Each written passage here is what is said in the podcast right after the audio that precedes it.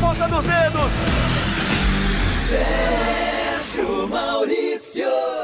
Alô, amigos ligados no nosso podcast Na Ponta dos Dedos, a terceira edição de 2020, a trigésima edição, uma data redonda desde a criação do nosso podcast no ano passado, em 2019. Você curte aqui o automobilismo, a velocidade no Grupo Globo, aqui no Globoesporte.com. Hoje, como sempre, mais uma vez, né? Recebendo aqui o Rafael Lopes, comentarista dos canais Globo, e o Luciano Burti, que vão conosco bater aqui, debater, conversar aqui sobre uns assuntos da Fórmula 1. E hoje também temos uma entrevista especial. O Fred Sabino, ele que é o jornalista responsável pelo quadro Fórmula 1 Memória, coluna muito acessada no Globoesporte.com para aqueles que amam, que gostam da Fórmula 1 e que gostam de boas histórias da Fórmula 1. Ele bateu um papo com Pedro Fittipaldi e a gente já já vai reproduzir essa conversa aqui no nosso podcast. Rafael Lopes, como é que está sendo a sua quarentena? Um grande abraço, é sempre um prazer estar contigo, Rafa.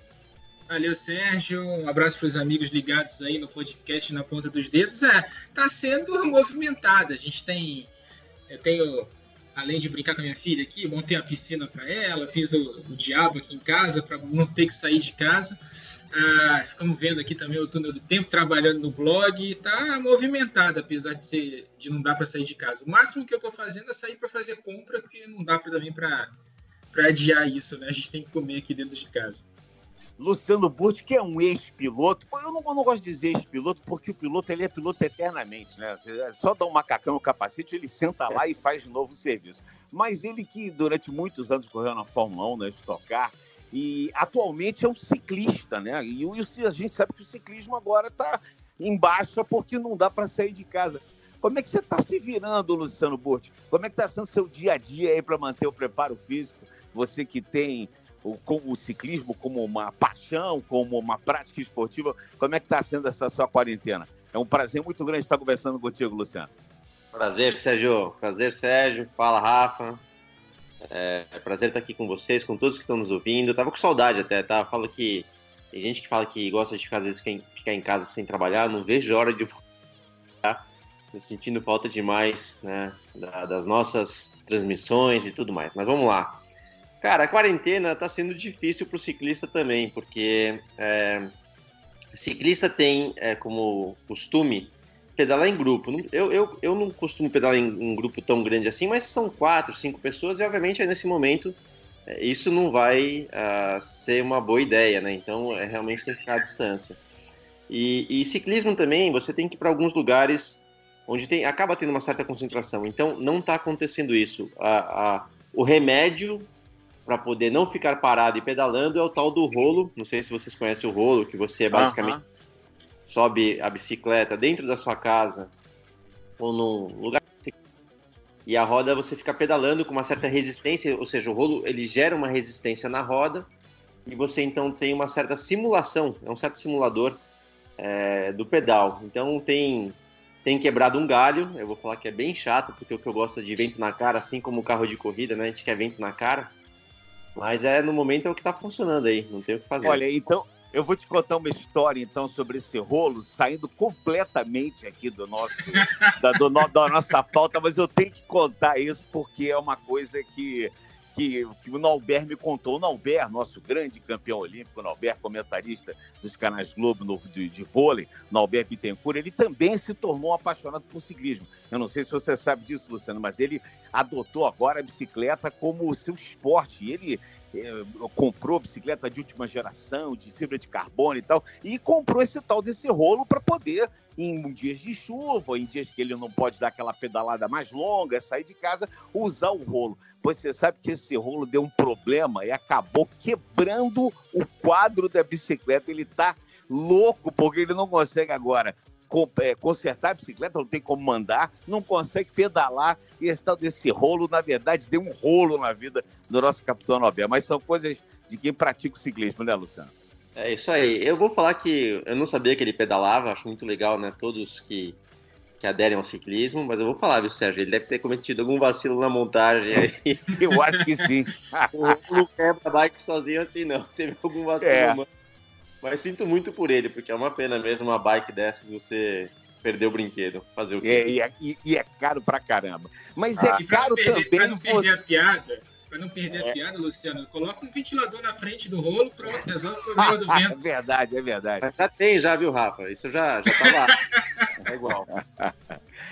É verdade. Olha, vocês falaram de cara, falaram de vento na cara, então a gente eh, vai começar aqui o nosso papo exatamente com a entrevista que foi feita pelo jornalista Fred Sabino, ele que é o jornalista responsável pela coluna Fórmula 1 Memória, mas conversa também com os pilotos e conversou com o Pietro Fittipaldi. O Pietro que, para nossa alegria, né, junto com o Sérgio Sete Câmara, anunciados como pilotos reservas, o Pietro com uma chance maior ainda, né? O, o Sérgio Sete Câmara como piloto de desenvolvimento, mas o, o Pietro como um piloto ali, eu acho que para incomodar, eu acho que para assustar, para ficar fazendo uma sombra pesada em cima dos dois pilotos da equipe Haas, da equipe americana Haas, o Romeo Grosjean é, E o Kevin Magnussen, e, e e o Kevin Magnussen, e, e ele fazendo essa sombra em cima dele, ele foi conversar com o Fred Sabino. E o Fred já direto perguntou para ele como é que ele está, se ele está já preparado para ser um piloto, realmente um piloto de Fórmula 1. E quem responde é Pietro Fittipaldi. É, eu acho que a forma que eu demonstro à equipe que eu estou preparado é toda vez que eles me dão uma chance para pilotar o carro, é, eu, eu demonstro que eu posso fazer, entendeu? É, o mais importante é sempre ser competitivo, dar bom feedback para a equipe. É, quando eles ajustam alguma coisa no carro, é, o feedback que eu dou é o feedback correto, isso é muito importante. É, e também, é, bom, é, e ser rápido. Toda vez que eu, que eu treinar, eu testar o carro, eu pilotar o carro de Fórmula 1, eu preciso é, virar um bom tempo, que isso sempre é, o- é o mais importante. Muito bem, e a superlicença? Agora você tem a superlicença, Pietro. E qual é o objetivo? O objetivo foi, foi conquistado agora? O que, que, que você está pretendendo agora com a superlicença? Sim, a superlicença era o que faltava de eu ser promovido como piloto de teste ao piloto reserva. Então é por isso que a equipe estava esperando eu, eu é, conseguir aqueles últimos pontos que faltava para tirar a superlicença. Aí quando consegui, é, eles me promoveram como para piloto reserva, que é muito importante, porque agora eu estou disponível para a equipe durante os, os grandes prêmios, é, se eles precisarem. Bom, como todo mundo, né, Pietro? Você está vivendo essa situação da pandemia mundial. Como é que você está encarando isso? Como é que está sendo o seu dia a dia? É, onde é a sua residência? Como é que, o que que você pode falar para nós sobre essa pandemia mundial? Claro, com a pandemia do, do coronavírus é muito difícil para todo mundo.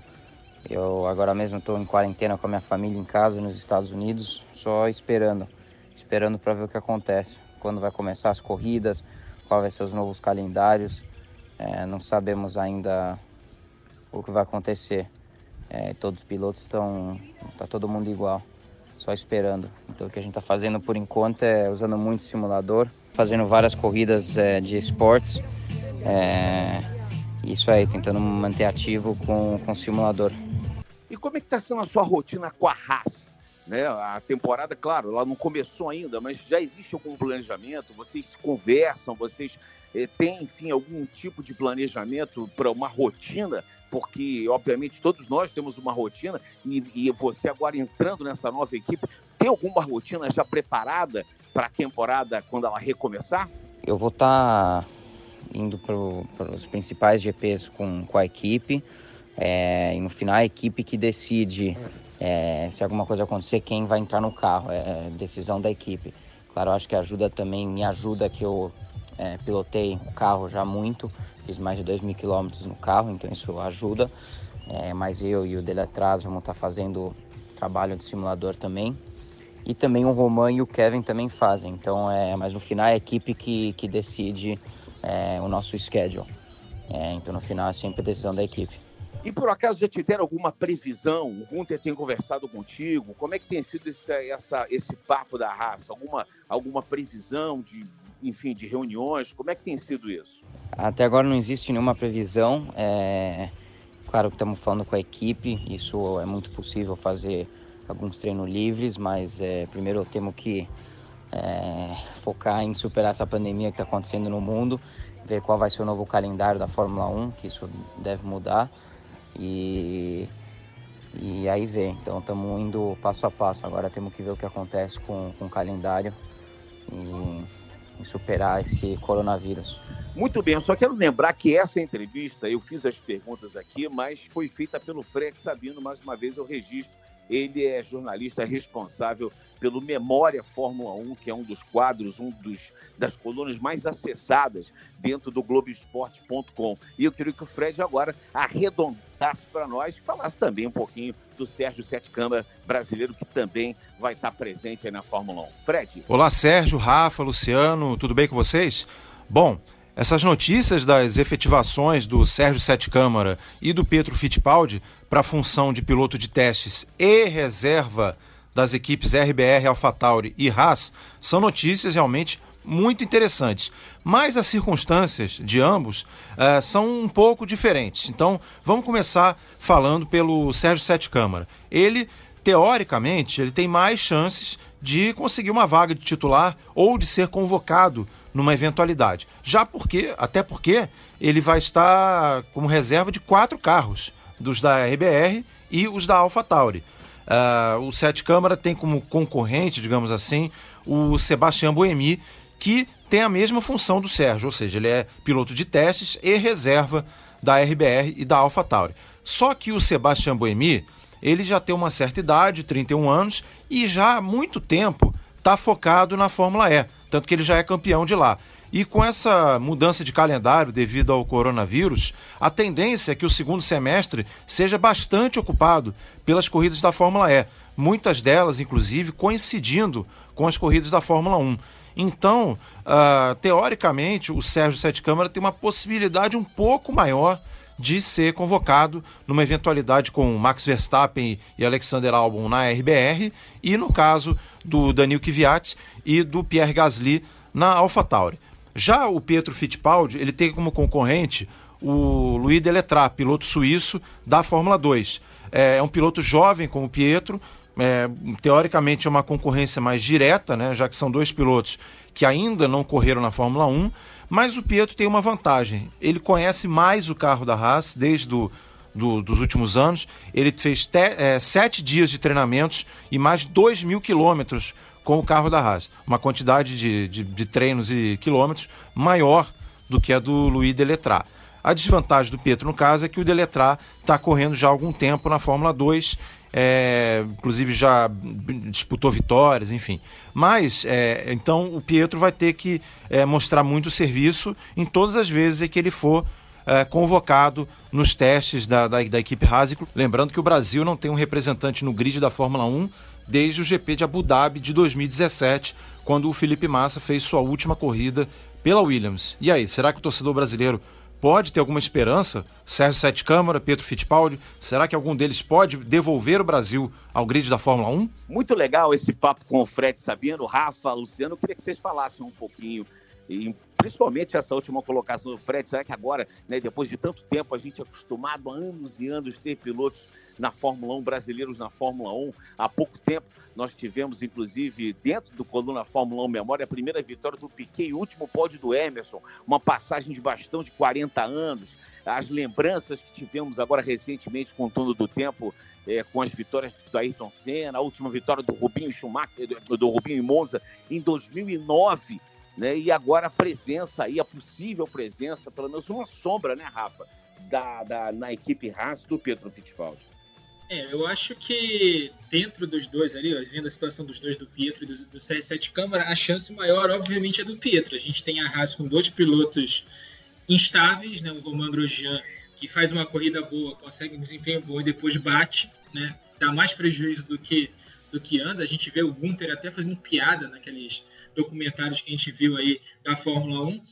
E o CR7 Câmara tem também, por outro lado, a questão de Helmut Marko, né, que é o consultor de pilotos da Red Bull, é um cara que costuma fazer troca de pilotos quando o piloto não está agradando. A gente viu isso ano passado quando ele colocou o Albon na equipe principal e rebaixou o Gasly a STR, né, agora a AlphaTauri. A gente já viu o Kvyat ser demitido pelo menos três vezes da equipe. Então, e agora está de novo na equipe, na, na, na AlphaTauri como titular, desde o ano passado, quando era STR. Então, acho que o Sérgio também tem uma boa chance. Só que eu acho que a chance iminente é a do Pietro. O Pietro já podia, se ele não se ele tivesse os pontos da superlicença que ele só conseguiu para esse ano, ele já poderia ter feito essa estreia, porque Grosjean e Magnussen estão levando a, a, direção da Haas ao limite da paciência.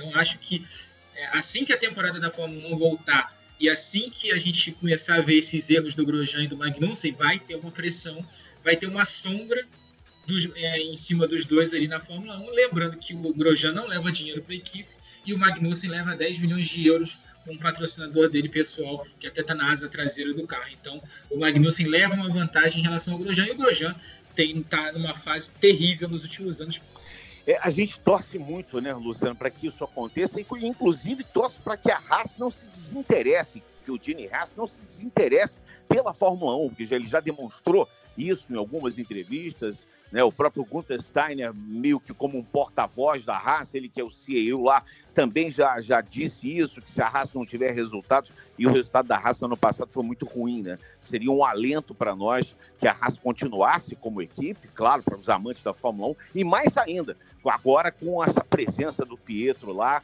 sendo uma sombra. E você que já viveu esse ambiente como piloto, como é que é você estar tá no cockpit e ser sombra, ou você ser sombra e olhar para aquele cara que está ali no cockpit? Conta para nós um pouquinho da sua experiência sobre isso, Luciano. E fala sobre essa entrevista do Pedro, por favor. Olha, Sérgio, é legal sua pergunta, porque eu, eu vivi exatamente essa situação. Né? Em 2000, eu fui piloto é, reserva, piloto de testes da equipe Jaguar, e os oficiais, os pilotos oficiais eram o Irvine, que estava ali garantido, e o Johnny Herbert, que estava realmente em fim de carreira. Né? O Johnny é, que tem vitórias na Fórmula 1, um grande piloto, um cara gente finíssima, mas como todo, todo profissional, chega um momento que é o fim de carreira. Então, eu, eu enxergava aquela vaga como realmente uma vaga que eu poderia conquistar. A vantagem, obviamente, naquela época se testava muito, consequentemente eu andava bastante no carro. Então tinha a chance não só de mostrar ali minha performance, meu tempo de volta, mas como ter o tempo de aprender realmente sobre o carro, né? Não tem jeito, por mais que você tenha categorias de base muito boa, como a própria Fórmula 2, você só vai aprender de Fórmula 1 quando você senta no Fórmula 1. Não tem como é, você querer aprender antes da Fórmula 1, né? Então, eu tive uma chance boa e realmente, por mais que eu e o Herbert a gente tivesse uma relação muito boa, ficava aquela sensação um pouco estranha que ele sabia que eu queria o lugar dele, né? E ele é, e a gente acabava tendo um certo desconforto às vezes, né? Quando ele não tinha uma performance boa ou quando eu fazia um treino e andava bem, ficava um pouco um clima meio esquisito. Então, faz parte, serve para todos. A grande sorte que eu dei foi justamente é, de ter o, o Ed Irvine acabou tendo um problema de saúde, né? Não se sentiu muito bem no GP da Áustria, então acabei estreando durante a temporada, uma estreia totalmente inesperada acabou acontecendo e isso me ajudou bastante. Então, comparando né, com a situação do Pietro e do Sérgio, é, eu digo o seguinte, tá? Quem vos fala estreou assim, né? Estreou substituindo alguém no final de semana é, qualquer, então isso realmente pode acontecer. Acontece o seguinte: no lugar do Sérgio, conhecendo o sistema da RBR, de como o Helmut Marko atua, o próprio. Enfim, a direção da equipe como um todo, eles não arriscam muito. Quando vão fazer algumas trocas, eles têm. Eles estão embasados para fazer tal troca. Então, por exemplo, uh, um piloto da RBR, o Verstappen ou o Albon, tem algum problema, eu duvido que eles colocariam no carro é, um piloto sem experiência na Fórmula 1. Né? Pode até se dizer que o Boemi é, tem é, compromissos com a Fórmula E e tudo mais, mas ele seria o cara da vez, né? Um piloto que já, piloto muito bom, excelente piloto, que já tem experiência com a Fórmula 1, ele seria o cara. E na STR, é, AlphaTauri, na verdade, agora, é, a gente sabe que tem dois pilotos lá que estão relativamente consolidados, são pilotos que já têm um tempo na casa, então, eventualmente, se tiver algum problema, Poderia ser o Sérgio? Até poderia, mas acho que o Boemi sempre vai estar na frente, né? A verdade é essa. Já no caso do é. Pietro, eu concordo que ele tem ah, uma condição melhor, porque ele inclusive já tem aí, como ele mesmo disse, uma quilometragem até razoável já no carro. E realmente, o Grosjean, não sei como a Haas renovou o Grosjean, acho que foi meio aquela. Meio que sem saber muito o que fazer no ano tão ruim como tiveram, acabaram renovando, mas se ele não tiver boa performance, se o carro não for muito bom, eles verem que trocando o piloto pode ser uma chance de quem sabe dar o lugar para alguém que venha com potencial melhor, nesse caso o Pietro pode sim levar uma certa vantagem. Então a gente tem que torcer para isso.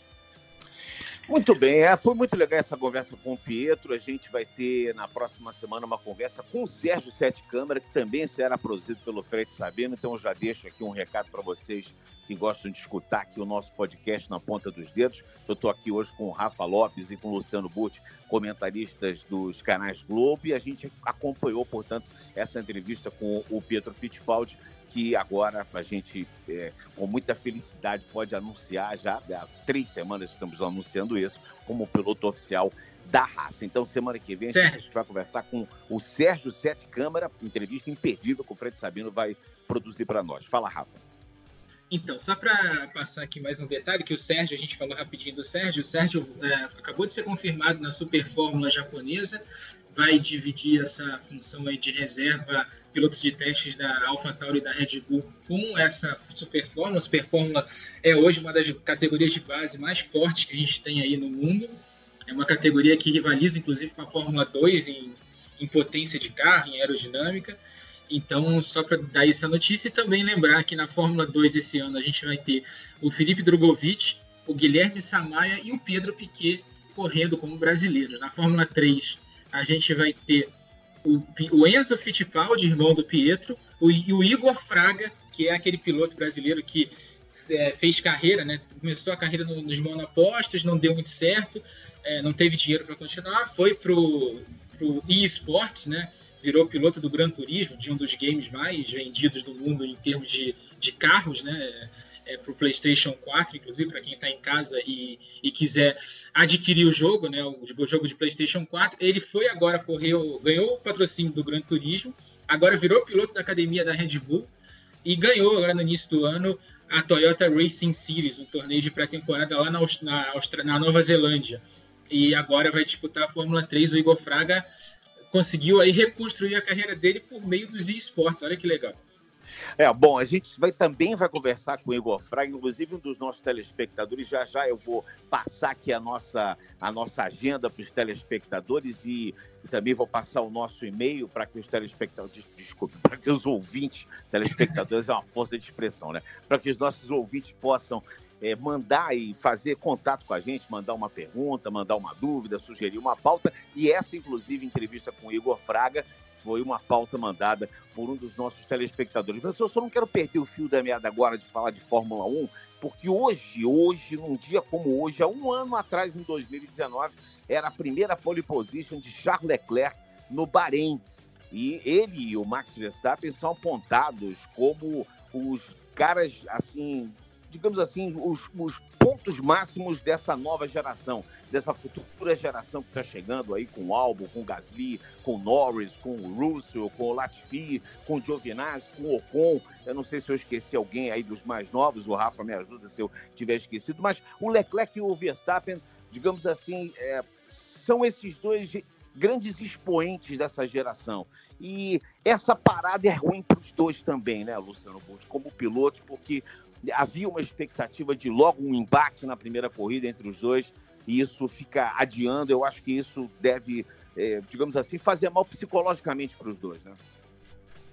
Olha, Sérgio, é ruim porque você perde um pouco do momento, né? É, você vem de uma pré-temporada, que já, hoje em dia já é uma pré-temporada reduzida, são, são poucos testes, mas já é um ótimo aquecimento para o início do ano. Então, essa parada, eu tenho certeza que eles estão treinando muito fisicamente, estão se mantendo em forma, mas não ajuda, você perde um pouco o momento e, e geralmente pilotos uh, né, com esse ímpeto mais jovem e tal, acabam às vezes, não vou perder, não vou dizer perdendo a motivação, mas né, perde um pouco daquele, daquela adrenalina extra que tem e tal, então começa a temporada, vai, obviamente eles vão estar pilotando como sempre pilotaram, mas uh, talvez na primeira corrida, na segunda, não estejam tão uh, vamos dizer assim, preparados quanto estariam se tivesse começado na data que era programada no GP da Austrália.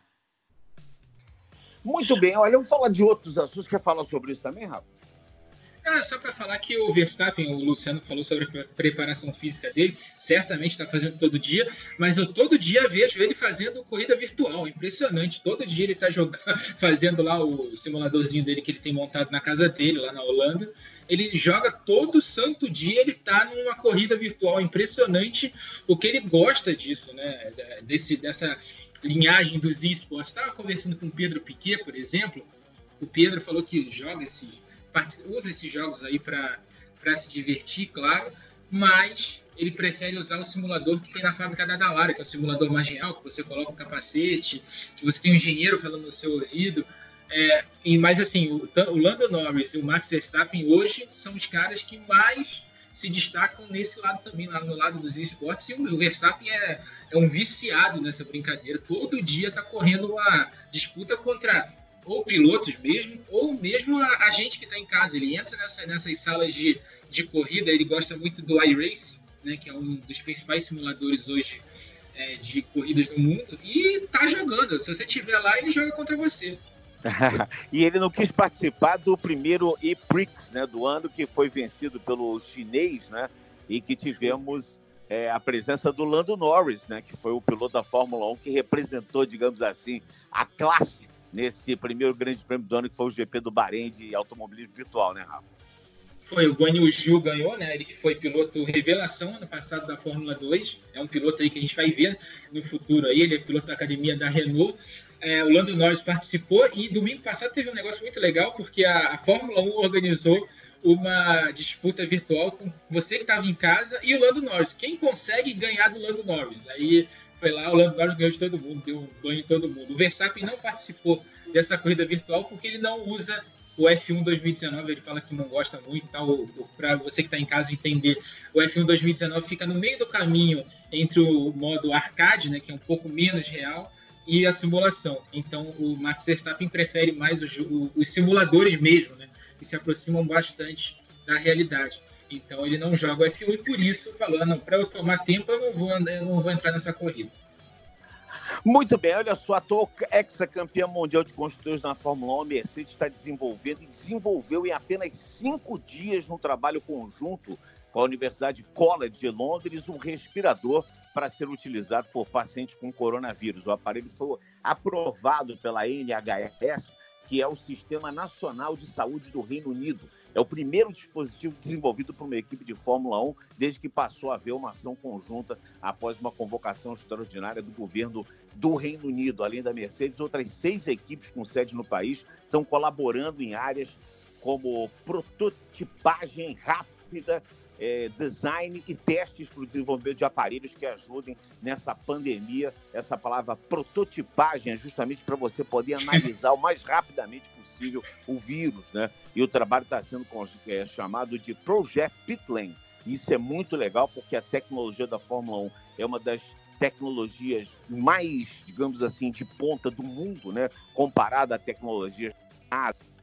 tecnologias espaciais, a da Fórmula 1, e podendo, nesse momento é, em que o mundo inteiro luta para que se façam ações e elas são absolutamente necessárias, e uma das principais é exatamente a feitura, a, a manufatura de, de, respiradores artificiais, porque em casos crônicos do Covid-19, o, só o respirador artificial é, é, é, ajuda nesse caso para manter a pessoa viva. Então é muito legal a gente ler isso que é a Mercedes, que é essa equipe maravilhosa, também está ajudando ela e outras seis equipes com sede na Inglaterra, ajudando esse desenvolvimento, né, Luciano? Ah, fantástico, né, Sérgio? Você vê é, a tecnologia da Fórmula 1 é, vem para nós, obviamente, mais a gente sempre, como um usuário comum, vê sempre mais em, em relação ao carro de rua e tal.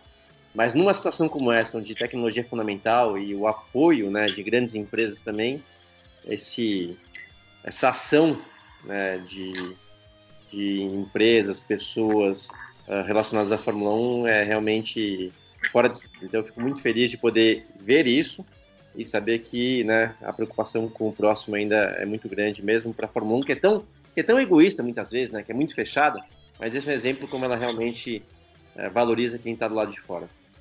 Agora, na contramão disso tudo, Rafa Lopes, eu, tenho, eu li uma notícia aqui, estou lendo no Globoesporte.com e para quem estiver agora ligado aqui na nossa isso é, transmissão, isso é vai lá, clica.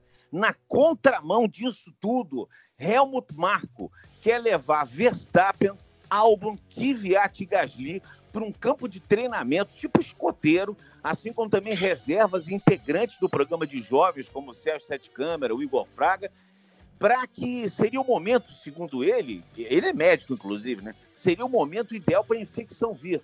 Todos são jovens, fortes e de boa saúde disse Helmut Marko. Dessa forma, eles estariam preparados para quando a ação do Covid-19 começar. Ele, que é consultor da RBR, aconselhou os pilotos a serem infectados com coronavírus enquanto a temporada 2020 da Fórmula 1 não começa.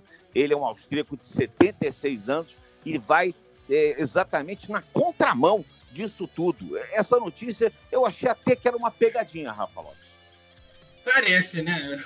Eu, o Helmut Marko não é das pessoas mais agradáveis que a gente tem no circo da Fórmula 1, né? E com essa atitude antipática só mostra que ele não tem muita noção do que ele está falando, né? Acho que perdeu o filtro já na, com, a, idade avançada, ele perdeu um pouco o filtro do que deve ou não falar, isso é um absurdo, né? Não precisa nem dizer. Né?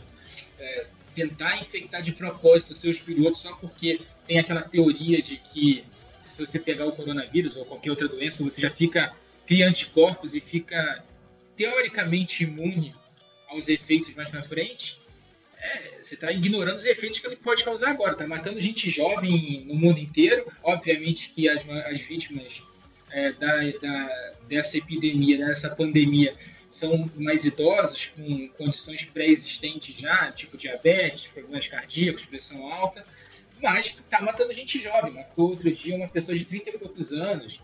A gente viu aqui no Brasil também.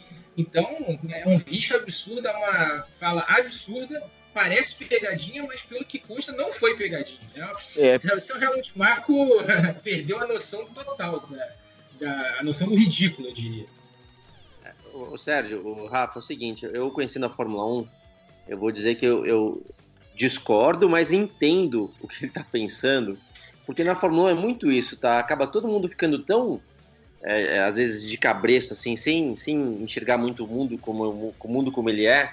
Acha a Fórmula 1 realmente algo tão superior, tão forte, que, que perde um pouco a noção é, da realidade. E aí, o que ele pensou? Ele não quer que meus pilotos, assim que a temporada comece, de repente, algum deles fique infectado e com isso perca uma corrida, duas corridas. Então, quer saber?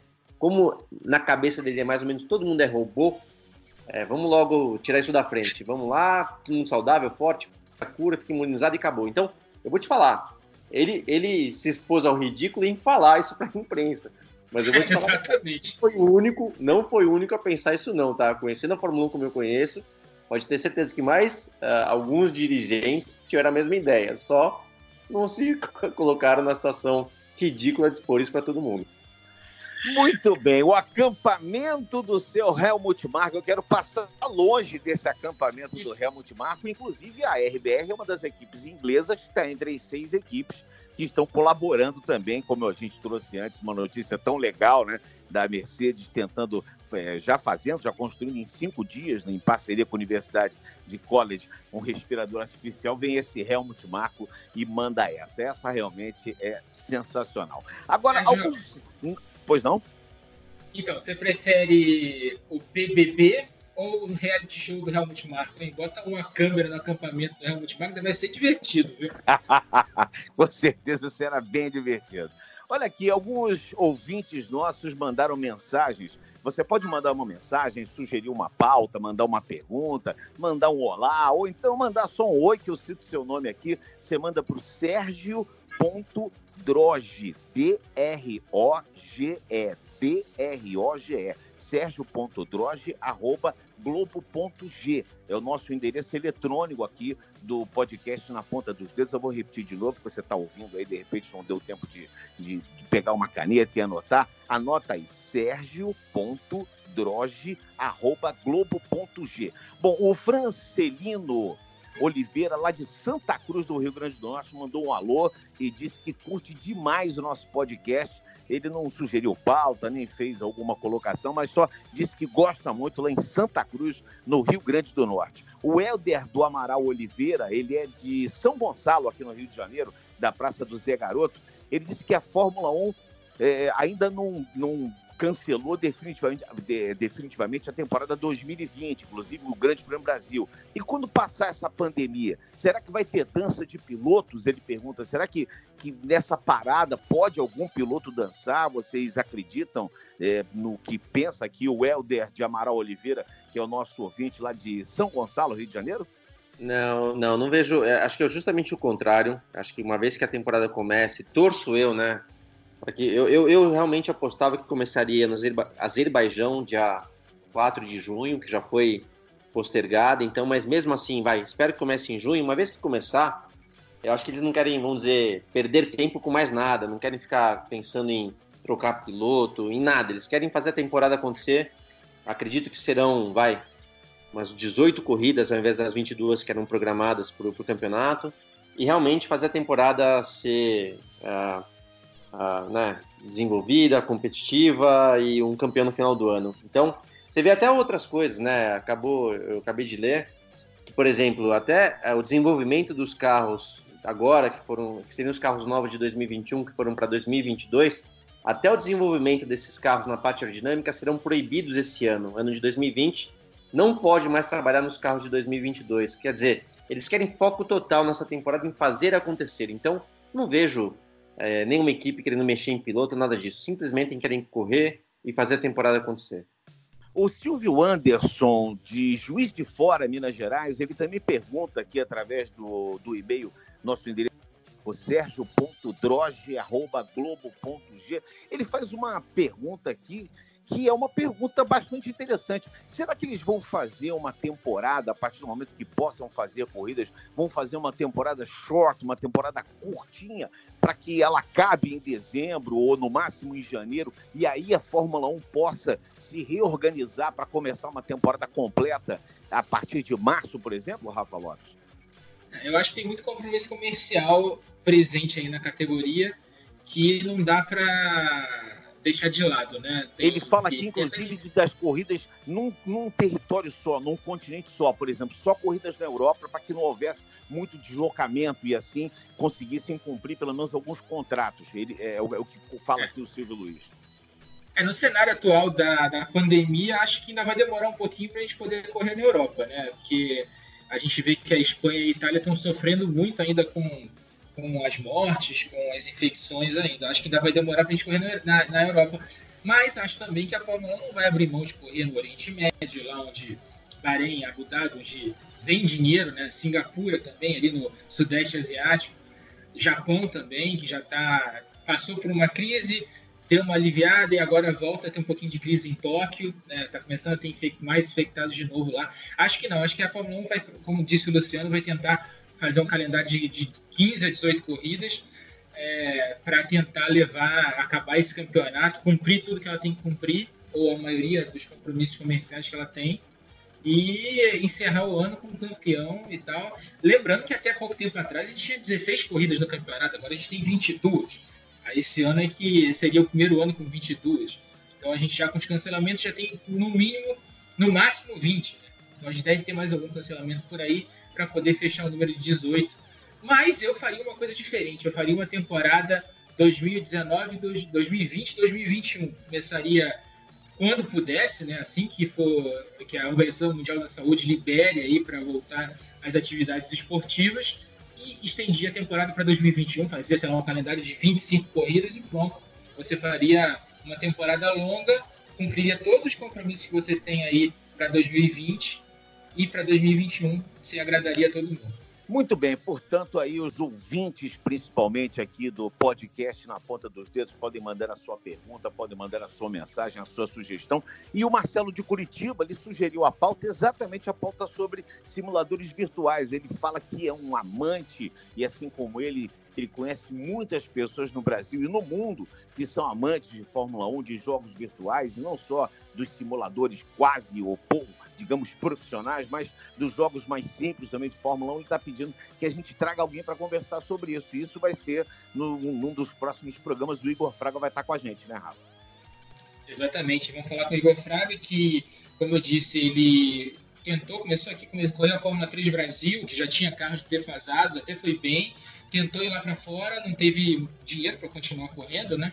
E aí acabou indo pelo lado dos simuladores, chegou a disputar a primeira temporada do, da Fórmula 1 virtual, né? Chancelada pela Fórmula 1, e depois foi pro lado do Gran Turismo lá, foi é, encampado pela, pela marca, né? Pela produtora do jogo, e aí virou piloto oficial, ganhou campeonatos lá no Virtuais e ganhou apoio da do jogo, né, do game, para correr em pistas reais. Esse ano já correu, ganhou a Toyota Racing Series, um campeonato super disputado lá na Nova Zelândia, um campeonato que é disputado entre fim de dezembro e o início de fevereiro. Ele foi muito bem lá, ganhou corridas em circuitos lá da Nova Zelândia e agora vai disputar a Fórmula 3 também com o apoio do, do Gran Turismo e chamou a atenção da Red Bull a Red Bull acabou contratando ele para ser um dos pilotos do Junior Team dela. Então, e o Igor Fraga vai estar com a gente para conversar sobre essa diferença, principalmente, que eu acho que é a curiosidade de todo mundo, qual é a diferença de você estar tá no esportes e estar tá na, na, pilotagem real ali, né? Ele pode falar muito bem com,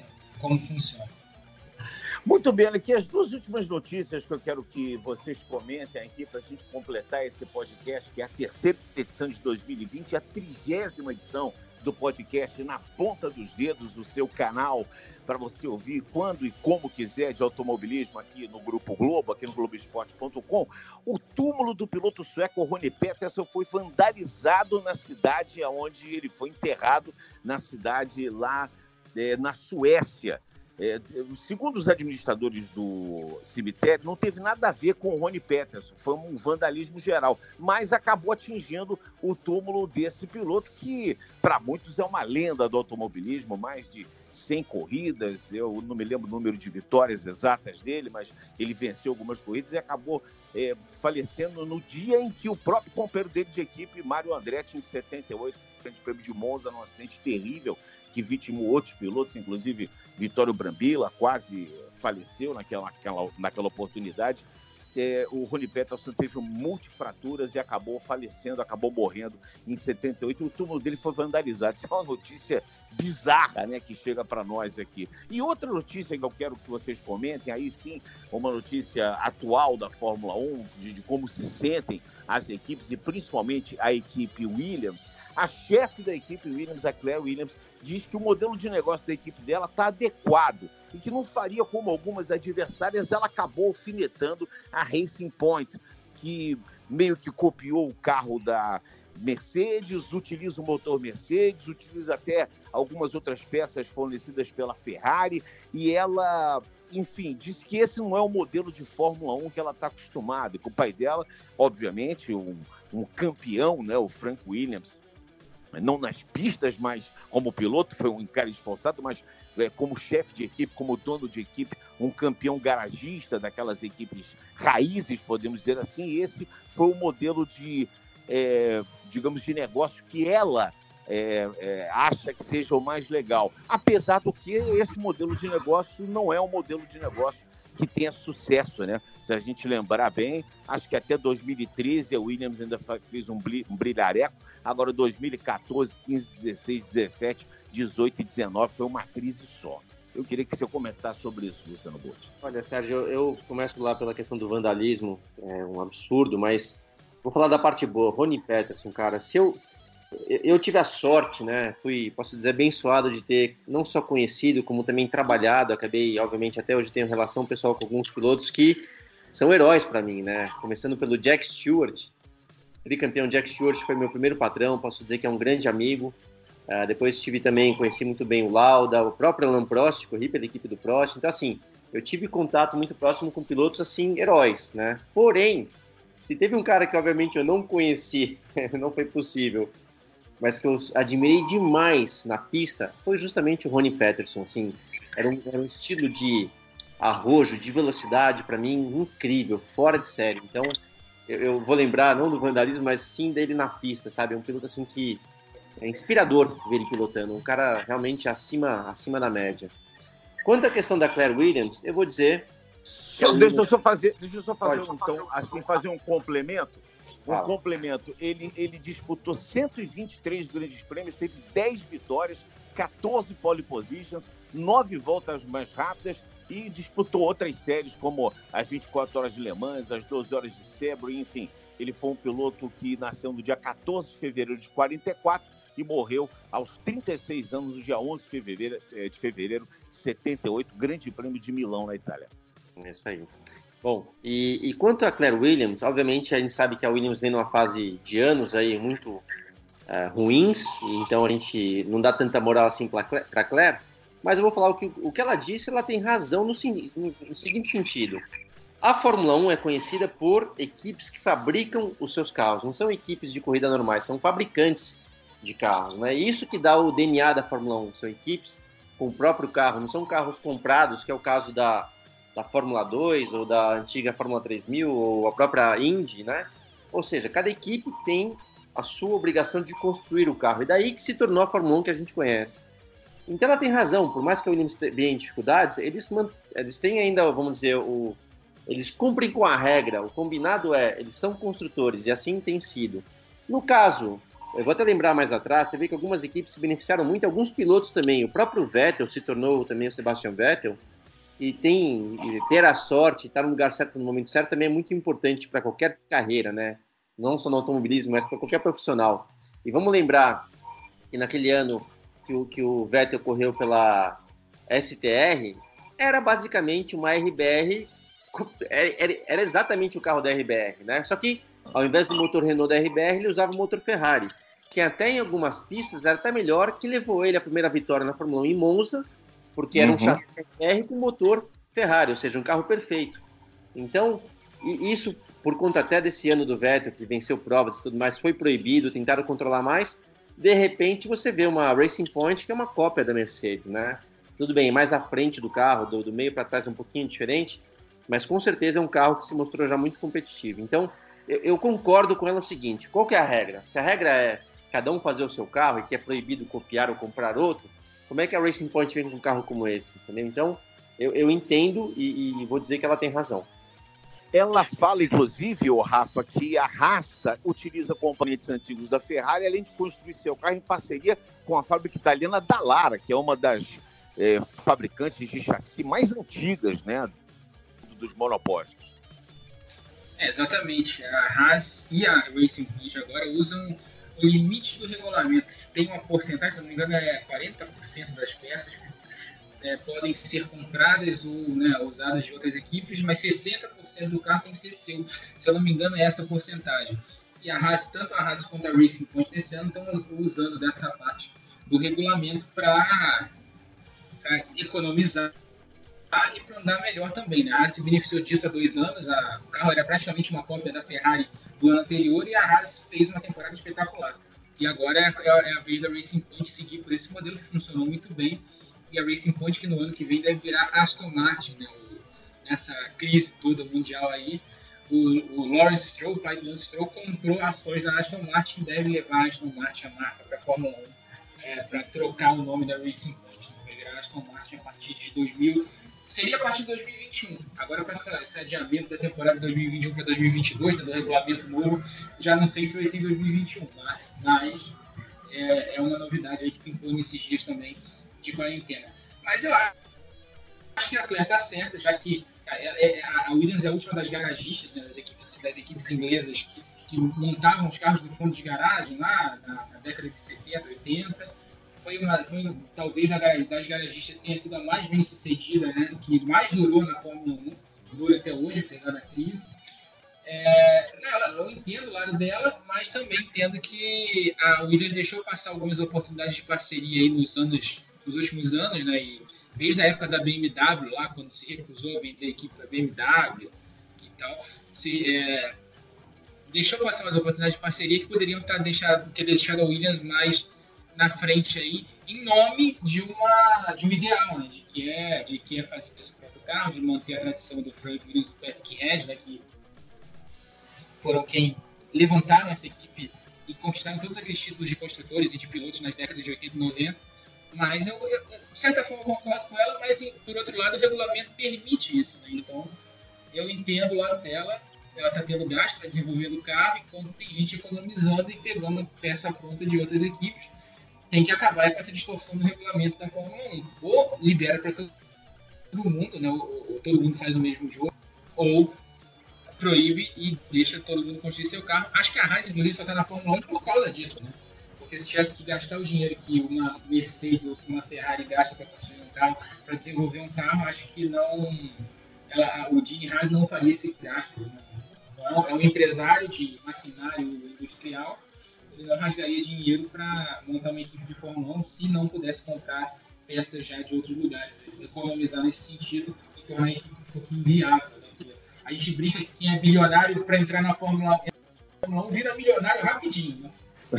Acho, que é mais, acho que é mais ou menos por aí. E sobre a história do Rony Perto, eu lembrei daquele quadro daquele programa Fora de Hora que tinha na Globo, programa de humor que brincava com o jornalismo. Notícias tristes da semana. Acho que é isso. Né? É surreal essa notícia. Deve ser ruim de ver num país desse, viu? E logo a Suécia, né? A gente acha que a Suécia é outro mundo, né? Tá em outro, outro sistema solar, né? Mas é isso mesmo. Olha, a gente está completando. Desse, né? Exatamente. Estamos completando aqui o nosso podcast na ponta dos dedos, hoje um pouquinho mais longo, com essa entrevista com o Pedro, que foi muito legal. Na semana que vem a gente vai, deve ter, estou prometendo aqui, mas não gravamos ainda, mas teremos um esforço aí para gravar com o Sérgio Sete Câmara e o Fred Sabino, que também faz a sua é, coluna F1 Memória, que revive grandes momentos do, da Fórmula 1 dentro do Globoesporte.com. Lhe chamo também para acompanhar o blog Vando Basco, informação, com opinião, com detalhes interessantes do nosso Rafael Lopes, também no Globoesporte.com. E, mais uma vez, eu reforço, se você quiser mandar a sua mensagem, manda para o e-mail sergio.droge, D de dado, R-O-G-E arroba globo.g e assim você conversa conosco, manda sua mensagem, a sua sugestão. Eu estou completando essa transmissão aqui pelo Globoesporte.com, agradecendo a você, Rafa. Se cuida, cuida da pequenina Amanda. Um beijinho para Ju e um beijinho também para dona Nancy, a mãe do Rafa, que não perde um podcast nosso aqui. perde nada. Obrigado, Sérgio, para você também, para todo mundo aí na tua casa e que a gente passe por esse período o mais rápido possível. Enquanto isso, a gente vai fazendo podcast aqui de casa, né, de home office, todo mundo na sua casa, no conforto da sua casa e na segurança da sua casa. E você também aí que está na, que tá aí na, ouvindo o programa, fique em casa, tem túnel do tempo na Sport TV 2, tem muita coisa para você ver aí na, na televisão e também na internet. Muito bem, Luciano Portinho, vou fazer um interface, ter um contato teu com o Naubé para ver se você, você ensina para ele ou você explica como é que usa o rolo, já que ele amassou a lá de fibra de carbono. Olha, vou te falar, custou cara, bicha, hein? Ah, custou, viu, Sérgio? vou te falar, pode passar que tempo não tá faltando, né? Aliás, falando de tempo, realmente, uma coisa que eu tenho curtido muito são essas corridas do túnel do tempo, né? Vitórias do Ayrton, entre outras corridas. Fantástico poder ver isso, legal demais. Mas estamos aqui, esperando, se cuidando, e espero que isso passe logo, da melhor forma possível, né? E que a gente comece com a temporada da Fórmula 1, que eu realmente estou sentindo muita falta. Muito obrigado, então, Rafael Lopes, ao Luciano Burti, ao Fred Sabino, para essa conclusão dessa terceira edição.